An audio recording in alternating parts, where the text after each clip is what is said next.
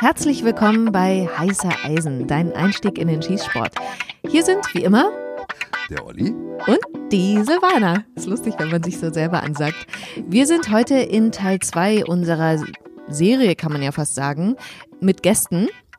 Wir haben das Gespräch mit Ivo, das ihr letzte Woche schon gehört habt, in zwei Teile geteilt, weil es einfach so viel war und weil er so viel zu erzählen hat.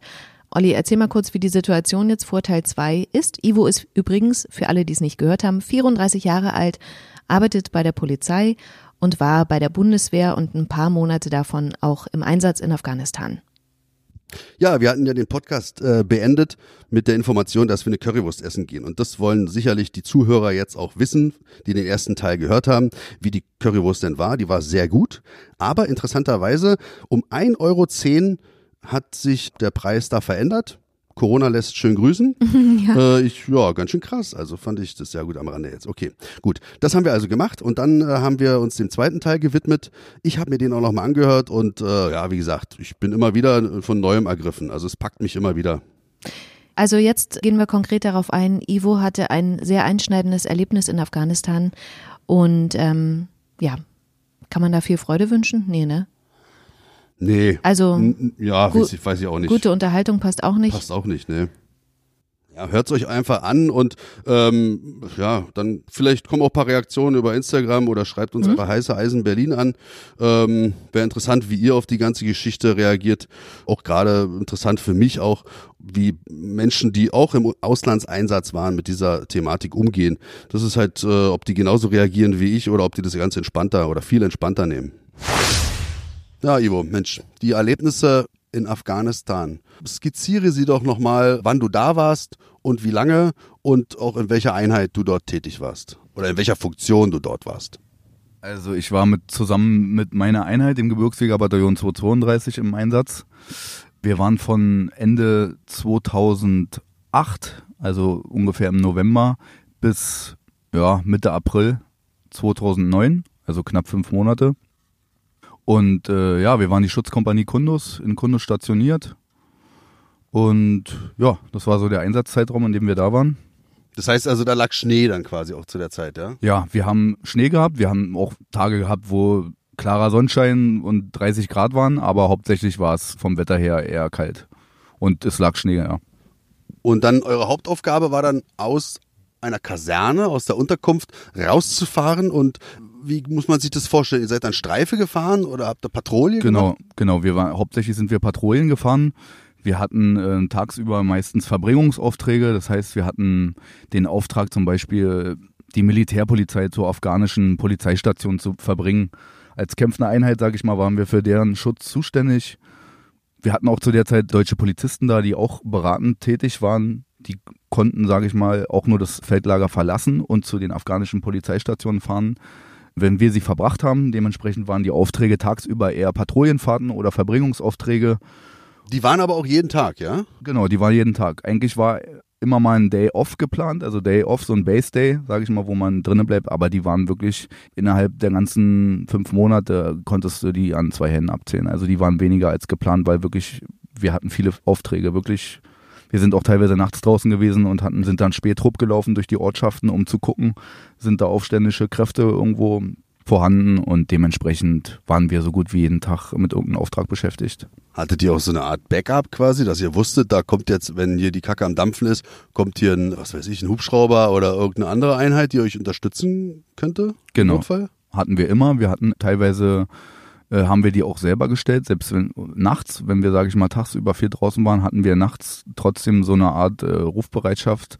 Also hat man da IRF genannt, also so eine Reaction Force, die auch als Unterstützung dann rausfährt, wenn draußen äh, eigene Teile angegriffen werden. Und ja, die war immer in der Hinterhand und das heißt, die konnten dann äh, pennen und waren dann erhöht abrufbereit oder waren die genau. halt auch schon aufgerödelt, also alles? Genau, also wir haben sie ja selber gestellt und es ist auch oft vorgekommen, dass eigene Teile oder verbindete Teile nachts angegriffen wurden und wir dann raus mussten mitten in der Nacht. Deswegen war die Regelung halt auch immer, es gab so eine Zwei-Dosen-Regelung, zwei Bier und dann ist Feierabend. Damit man halt auch Einsatz und wir hatten so eine Notice-to-Move-Zeit, nannt sich das, also eine Zeit, die vorgegeben war, wo die Fahrzeuge aufgerüstet sein mussten, man selber natürlich äh, ausgerüstet sein musste von 15 Minuten. Das heißt, wir, wir durften, wenn wir in der IRF waren und diese stellen mussten, konnten wir nachts wir konnten uns in die Betten legen, aber wir mussten teilweise die Schuhe, also die Stiefel anbehalten und die Feldhose. Den Rest konnten wir uns ausziehen. Die Waffen und die Schutzwesten waren alle neben dem Bett, wo man gepennt hat. Die waren immer am Mann so hat man halt immer seine Feldhose, sage ich mal, angelassen und hat die Beine aus dem Bett baumeln lassen beim Pennen. Das war schon ziemlich heftig immer, also war kein erholsamer Schlaf, weil auch halt mit dem Hintergrund, dass man immer mit rechnen musste, dass einer reinkommt und sagt, wir müssen raus. Das heißt also, solche Szenarien wie ich kenn's ja nur vom Platoon da, die Unterwelt, weißt du? Wo er diese. Hab ich nie gesehen, leider. also, da sind die doch in dieser Unterwelt, in dem Bunker und dann hängen die, die, die Lichterketten da rum und dann feiern die da wildeste Partys. Also, so Partytime sowas gab es gar nicht. War es nicht. Also in Kundus auf jeden Fall nicht. In Masa habe ich davon gehört.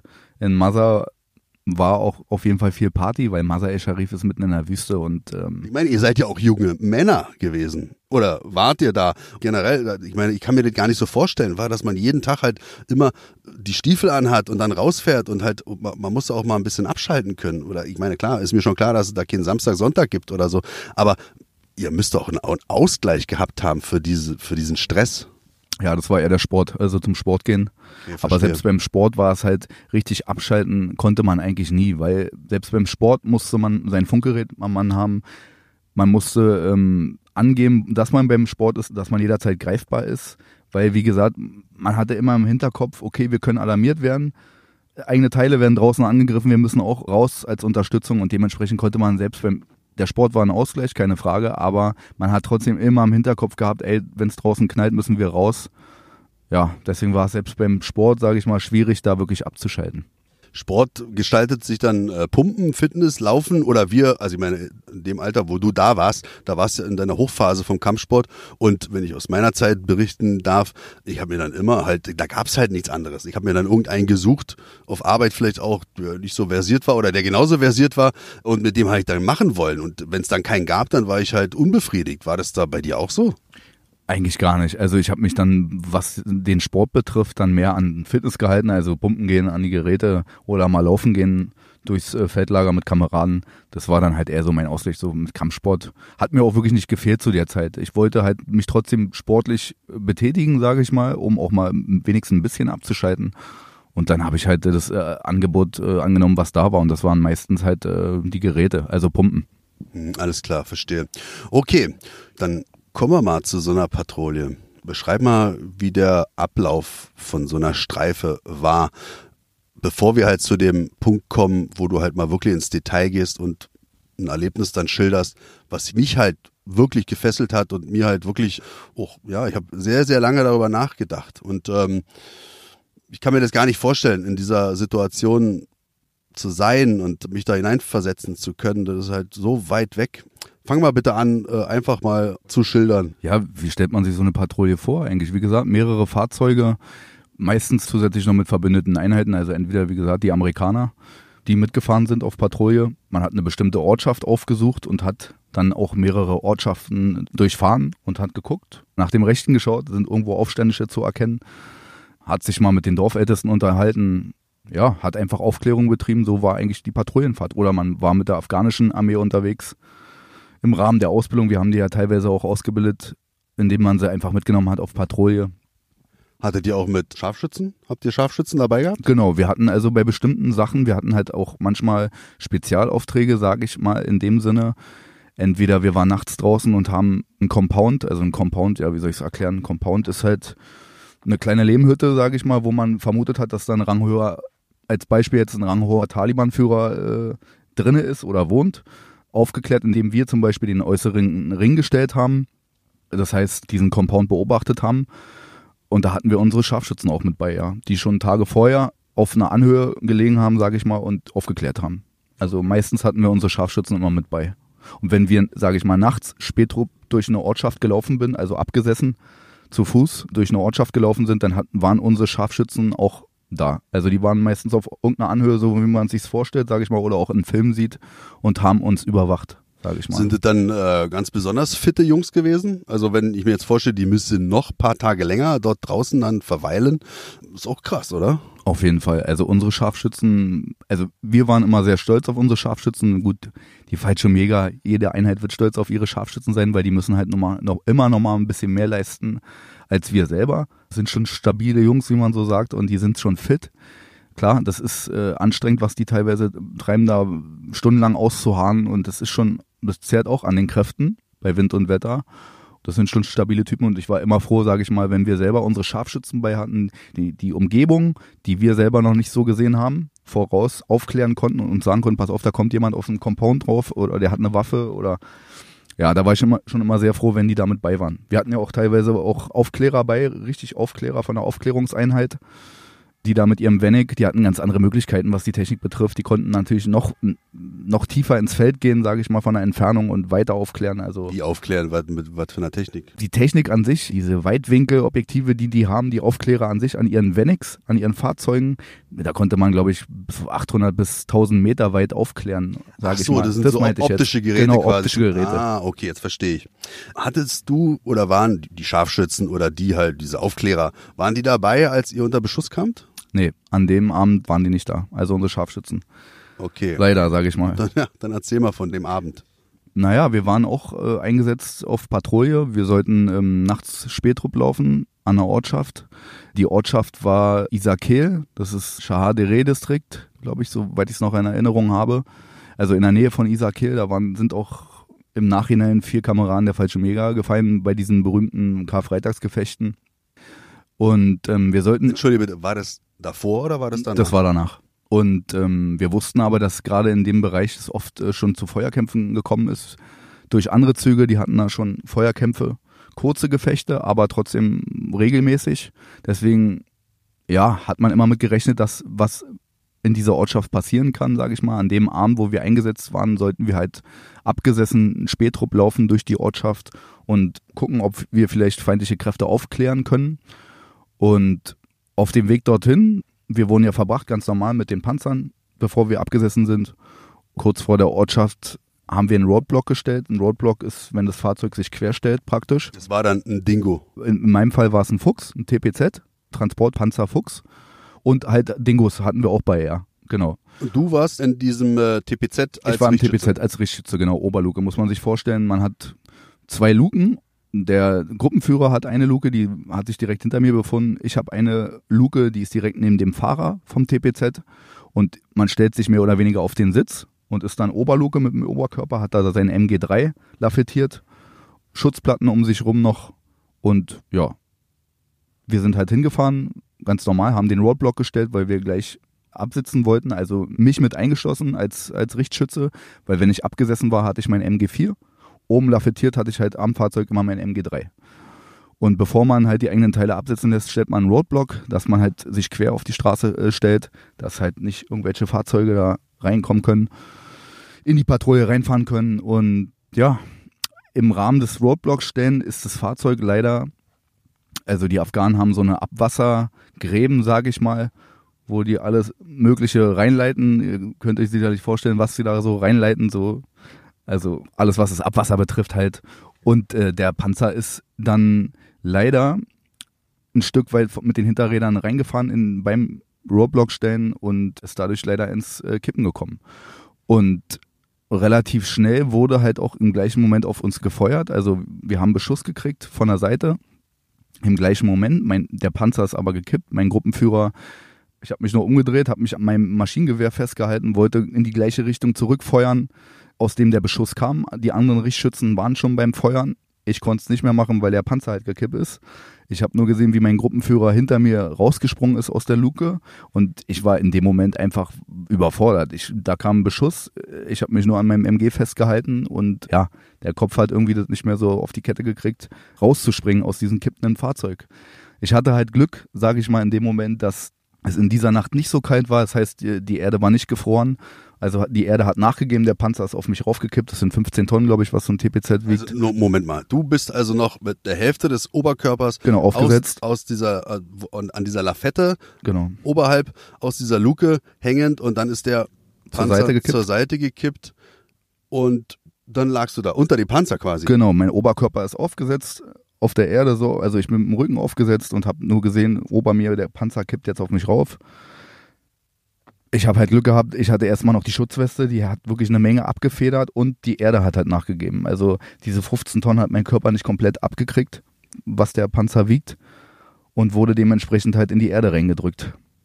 Und das Glück, was ich halt auch hatte, war die, die Klappe von der Luke ist nicht nach innen zusammengeklappt, sondern nach außen. Weil wäre die Klappe nach innen zusammengeklappt, praktisch da, wo mein Oberkörper wäre, dann hätte mich nicht das Gewicht vom Panzer, sage ich mal, getötet zu 90 Prozent oder zu 100 Prozent, sondern die Luke. Wäre wahrscheinlich auf irgendein Körperteil von mir raufgedrückt und äh, ja, Okay. Dementsprechend hätte ich Minimum schwere Verletzungen gehabt oder ja, normalerweise, also zu 100 Prozent wäre ich eigentlich gestorben, denke ich mal. Lass mich das nochmal mit meiner Fantasie in Einklang bringen. Es ist Dunkelheit. Genau. An diesem fremden Ort und diese Last von diesem Panzer, das heißt also, du konntest, hattest Probleme auch zu atmen, denke ich. Genau, also in dem Moment, sage ich mal, wo, wo der Panzer auf meinem Oberkörper aufgesetzt ist, ich habe gemerkt, ich werde in die Erde reingedrückt, aber der Druck war halt immer noch so stark, das kann ich mich noch dran erinnern, dass ich meine Zähne zusammengeknirscht habe. Ich habe meine Knochen knacken gehört und mir ist, also in dem Moment dachte ich halt, ich habe mir ist, mir ist Blut durch meine Zähne geschossen, aber es war halt Spucke, weil der Druck trotzdem noch so stark war, dass ja Spucke zwischen durch meine Zähne durch an den Panzer geflogen ist und ja und ich konnte halt weder, also atmen konnte ich gar nicht mehr dann gleich danach, also ich konnte weder ein noch ausatmen und habe da eigentlich mehr oder weniger vor mir rumgezappelt. Hast du irgendeine Vorstellung, wie lang das gedauert hat? Oder verliert man da jegliches Zeitgefühl? Gar nicht mehr. Also ich habe da jegliches Zeitgefühl verloren. Ich bin auch irgendwann ohnmächtig geworden. Also die Lungenflüge sind dann äh, kollabiert, zusammengefallen, weil ich, wie gesagt, ich konnte weder ein- noch ausatmen und Gott sei Dank bin ich in dem Augenblick irgendwann dann relativ schnell ohnmächtig geworden. So war auch ganz gut so, weil das war, also dieses Gefühl werde ich, glaube ich, in meinem Lebtag nicht vergessen, wenn man erstickt oder so weder einatmen kann noch ausatmen kann, ist wirklich, äh, wünsche ich meinen ärgsten Feind nicht. Da war ich recht froh und das habe ich mir auch gesagt in dem Moment, das weiß ich noch ganz genau. Ich will einfach nur, dass es vorbei ist, dass man, sage ich mal, ohnmächtig wird, so schnell wie möglich, weil man kann ja nicht, man kämpft gegen an, gegen dieses Ersticken und man kann aber nichts ändern, man kann keine 15 Tonnen einfach mal von sich loswuchten und dementsprechend war es eigentlich ganz gut, dass ich so schnell wie möglich dann ohnmächtig geworden bin. Das heißt also, du hattest in diesen Momenten diese Todesangst, hast du die verspürt oder eine Todesangst verspürt?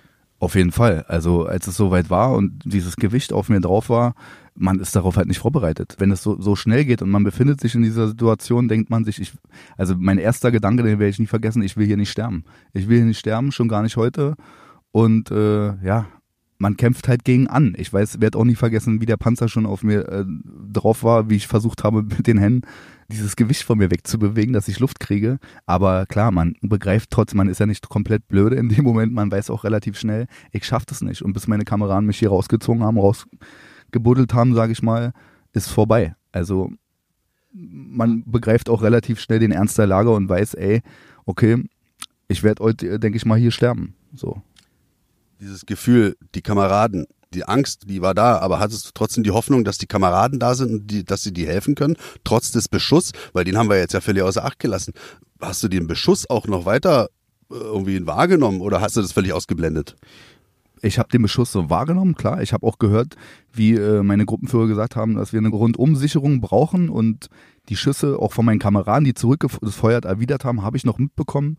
Aber ähm, das, was ich halt äh, am meisten registriert habe, war mein einer Kamerad, der gleich neben mir stand praktisch mit wirklich Tränen in den Augen und meinte, ich hole dich hier raus, ich hole dich hier raus und halt wirklich angefangen hat mit den bloßen Händen unter mir zu graben und so einen Hohlraum zu schaffen. Das werde ich halt nie vergessen. Das war kurz bevor ich dann irgendwann so das Bewusstsein verloren habe, so der hatte dann wirklich den Anblick, werde ich, habe ich ihm auch gesagt, ich werde ihm e-, ewig dankbar sein, aber den Anblick werde ich halt nie vergessen, wenn ein gestandener, gut, wir waren alles junge Männer, aber trotzdem, so habe ich ihn noch nie erlebt und mit Tränen in den Augen und ich hole dich hier raus, weil er selber verzweifelt war und dachte, er schafft's nicht. Das werde ich halt nie vergessen. War schon sehr, äh, das ist ganz krass. Ja. Also ähm, hier gibt's noch jemanden, der Tränen in den Augen hat. Also es ist wirklich, also das ist, äh, ich weiß gar nicht, was ich dazu sagen soll. Ich weiß auch gar nicht, ob wir, also ich bin ganz beeindruckt, dass du das so schaffst, diese Nacht oder diese Erlebnisse jetzt hier irgendwie in Worte zu fassen. Also mir stockt irgendwie der Atem und ich hab, muss halt dieses, dieses Schlucken halt, ja, das ist halt, es ist, es ist krass einfach, total krass. Ähm, hast du denn noch Kontakt mit diesem, zu diesem Kameraden? Auf jeden Fall. Also nicht mehr so viel wie früher, aber man ist über Facebook befreundet und dann und wann schreibt man sich schon noch. Aber die Verbindung ist auch nach wie vor da und ähm, ich habe ihm auch gesagt, ganz ehrlich, nach so einem Erlebnis, was man zusammen durchgestanden hat, ja, da wird es auch nie abreißen. Also wenn der, der wohnt selber in Bayern und wenn der mich anrufen würde, ich würde mich sofort in den nächsten Zug setzen oder so und würde losfahren, weil sowas, da steht man ewig in der Schuld von dem anderen. Ich habe das Loch gesehen im Nachhinein an Fotos, was der mit den bloßen Händen an Hohlraum unter mir gegraben hat, war innerhalb von ein paar Minuten weiß ich nicht, hätte andere oder so nicht mit dem Spaten geschafft. Also das war schon echt beeindruckend. Der hat mir wirklich das Leben gerettet so. Mega krass, mega krass. Und hat der Kamerad dir dann auch noch wieder nochmal gesagt oder später, wie das da sonst um dich herum so gelaufen ist äh, oder äh, wenn du bewusstlos warst, hast du ja nicht mehr mitbekommen. Hat er da irgendwas erzählt zu? Ja, ich habe es gehört von Erzählungen natürlich. Ich habe auch gab auch Fotos von dem Abend, wo alles vorbei war, das Feuergefecht an sich vorbei war. Aber ich habe vieles halt. Ich bin ja auch zu mir wieder gekommen, wo ich aus dem aus der Schutzweste rausgezogen wurde, weil die halt einen Hohlraum unter mir gegraben haben und ich bin, da lief das Feuergefecht dann noch. Also es war so, dass ich halt zu mir gekommen bin. Wir hatten einen Combat Medic bei. Ich hatte Schmerzen gleich. Ich wusste, okay, ich lebe, aber hatte Schmerzen. Mein Körper hat wehgetan. Der hat mir gleich, wir hatten jeder so einen Morphium-Indikator in der Beintasche. Das habe ich dann gleich ins äh, Bein gejagt bekommen. Und ähm, das Morphium dauert auch eine Weile, bis das wirklich, ich glaube, bei mir hat es so zehn Minuten gedauert, denke ich mal, würde ich jetzt mal tippen, dann hat es auch gewirkt. Also es haut einen schon gut weg. Das ist so stark, dass selber man vergisst manchmal zu atmen. Also der Combat Medic musste ja immer mal wieder so einen kleinen Klatscher geben, so, ey, atmen. So, sonst vergisst man zu atmen so stark ist das Morphium, aber man bekommt halt mit. Ich habe es noch mitbekommen, wie meine Kameraden um mich rum gefeuert haben, zurückgefeuert haben. Die Aufständischen wurden auch immer mehr. Das waren am Anfang vielleicht fünf Aufständische, wo wir beschossen wurden. Und irgendwann waren es 30, 40 Aufständische. Ich habe auch die Funksprüche, mein, also es war so schlimm zum Schluss, so viele Aufständische um uns rum. Das weiß ich noch, mein Gruppenführer hat mein Gewehr aus dem Panzer geholt und hat es neben mich gelegt.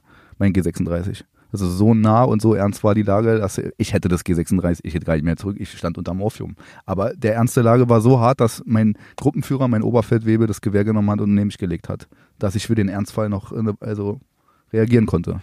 Aber man sieht halt nur Mündungsfeuer von den Feinden? Genau, oder? genau, man okay. sieht Mündungsfeuer. Wir hatten auch Unterstützung bekommen, also diese EAF, wovon ich geredet habe, die im Feldlager, die sind auch relativ schnell gekommen.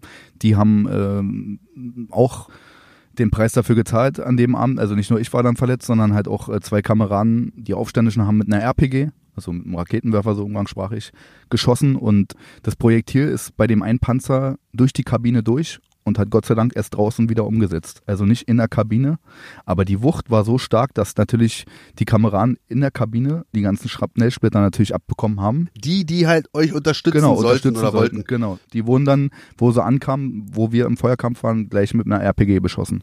Ey, ich finde das so krass, ey. Das ist ja, gab es dann öfter sowas? Also ich meine, tut mir leid, Leute, die alle bei der Bundeswehr jetzt waren und denken, Alter, was erzählt der denn da? Nee, für mich als Normalmensch im Zivilleben ist es halt völlig so, was ihr, ich meine, wie alt warst du? 19? Ich war 22, glaube ich. 22, Zeit, ist, ja. ist ja trotzdem noch ein halbes Kind. Genau. Ich, ich, mir fehlen die Worte, wirklich. Also tut mir leid, ich will nicht unterbrechen. Ja, so krass. Ich finde es so krass. Ähm, ja. Und danach, was war danach dann? Was, wie ging es weiter? Ja, wie gesagt, ich bin, äh, ich bin ins Feldlazarett gekommen, im Feldlager wieder, wo der Feuerkampf zu Ende war. Also ich muss dazu sagen, die konnten mich und meine anderen verletzten Kameraden noch nicht abtransportieren, weil das Feuergefecht lief ja noch. Und das Feuergefecht ist eigentlich erst zu Ende gewesen, das weiß ich noch, als meine Gruppenführer hier so einen sogenannten Close Air Support angefordert haben von den Amerikanern. Also Luftunterstützung, Close Air Support. Darf ich da kurz einhaken? Da kommen die Amis aber wieder ins Spiel, wenn es um sowas geht. Genau, oder? da ist man dann wieder froh, dass man sie hat, weil, machen wir uns mal nichts vor, die sind halt von der Mentalität eher ein bisschen grober, aber da ist man halt auch ganz froh, dass sie so sind, weil die machen eher, sage ich mal, auf gut Deutsch gesprochen, um uns rum alles platt und zahlen da danach ein bisschen Geld an die Dorfältesten, dass sie für die Opfer und dass sie ihr Dorf wieder aufbauen können, anstatt sie zweimal fragen. Also Verbündete sind halt Verbündete bei denen und äh, die machen halt kurzen Prozess, auf gut Deutsch gesagt. Und die kamen auch relativ schnell mit äh, zwei Bombern aus Kandahar haben äh, bei diesen Jets, habe ich mir sagen lassen, äh, damit es noch lauter wird, schaltet man da so einen Nachbrenner an, wenn die extrem tief fliegen. Das ist dieses Show-Up-Force, also ein bisschen Eindruck schinden und es hat schon gereicht, dass sich die Aufständischen dann äh, verzogen haben, sage ich mal, also ah, zurückgezogen haben. Die haben ja sehr keine Bomben abgeworfen. Genau, die wussten ganz genau, selbst die Taliban oder Aufständische, wie man sie auch nennen will, ähm, wissen ganz genau, wenn die kommen, die Bomber, die werfen dann, droppen dann auch relativ schnell eine Bombe. Und hätten die auch getan. Also die sehen ja, wir haben ja so eine Infrarot-Knicklichter gehabt. Also die sehen ganz genau, wo sind eigene Teile und wo sind aufständische Teile. Also ich bin immer noch ein bisschen ähm, ja, sprachlos. Wie ging es denn im, im, im, Hospital dann weiter? Also die, die Behandlung, dann äh, habt ihr ein Militärhospital, was äh, auch von der Bundeswehr geleitet wird? Genau, von Ärzten von der Bundeswehr Feldlazarett im Lager direkt.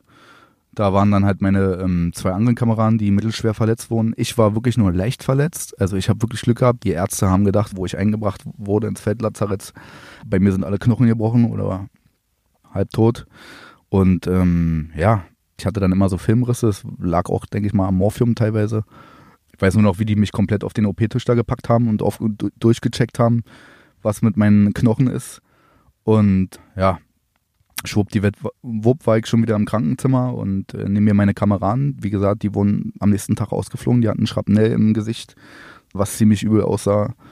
Aber ich war wirklich nur leicht verletzt. Ich hatte wirklich Glück, aber ich hatte halt natürlich auch relativ schnell einen Militärseelsorger an meinem Bett und einen Psychologen und die mich selber auch gefragt haben, ob ich nach Hause möchte. Also nach so einer Erfahrung, obwohl ich nur leicht verletzt war, ob ich dann nach Hause möchte und so. Also das war meine Entscheidung. Aber ich habe für mich entschieden, ich bleibe zwei Wochen im Feldlazarett und werde danach meinen Einsatz fortführen. So. Aber im Endeffekt war ich wirklich nur leicht verletzt. Also ich konnte eine Woche lang nur verschwommen sehen.